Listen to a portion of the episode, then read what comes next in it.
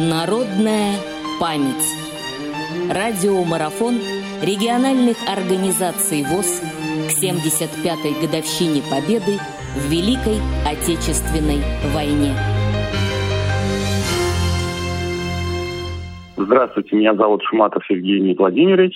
Я являюсь заместителем председателя Астраханской региональной организации Всероссийского общества слепых. Также являюсь председателем местной организации. И в этот торжественный день я хочу рассказать про члена своей организации Качалашвили Ираклия Ивановича. Ираклий Иванович родился 13 января 1924 года в Грузинской СССР. После окончания школы поступил в инженерно-железнодорожный институт в городе Тбилиси. Учился в нем два года. В мае 43 -го года был призван в ряды советской армии, где прослужил 7 лет. Проходил службу в военной части аэродромного полка противовоздушной обороны. Весной 1944 года участвовал в боях Первого Украинского фронта по освобождению Польши. Осенью 1944 года Ираклий Иванович был переведен на Второй Украинский фронт, который в это время находился на территории Венгрии и Австрии. Ираклий Иванович прошел войну артиллеристом. Верой и правдой помогал Родине приблизить великую победу над фашизмом. После войны до 1952 года учился в спецшколе по связи Комитета государственной безопасности. С 1952 года по 1963 год занимал офицерскую должность в радиослужбе спецсвязи КГБ СССР. 1963 года по 1974 год занимал офицерскую должность спецсвязи МВД СССР.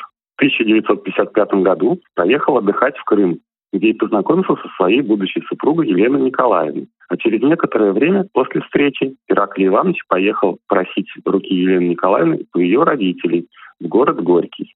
Всю жизнь супруги живут душа в душу, воспитали прекрасную дочь и не нарадуются успехам внучки. В 1974 году Ираклий Иванович вышел на пенсию, но продолжил работать. В 1981 году Ираклий Иванович был присвоено звание «Заслуженный работник связи».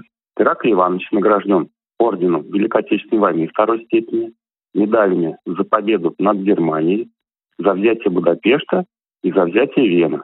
В нашей организации Ираклий Иванович состоит 1999 года. Является активным членом. Был несколько раз делегатом на конференции местной организации. Ну и в заключение хочется в этот торжественный день поздравить всех ветеранов, всех жителей нашей страны таким светлым праздником, Днем Победы. Желаю всем счастья, здоровья, конечно, мирного неба над головой, и чтобы все у всех было хорошо. Народная память. Специальный проект «Радио ВОЗ» к 75-летию Великой Победы.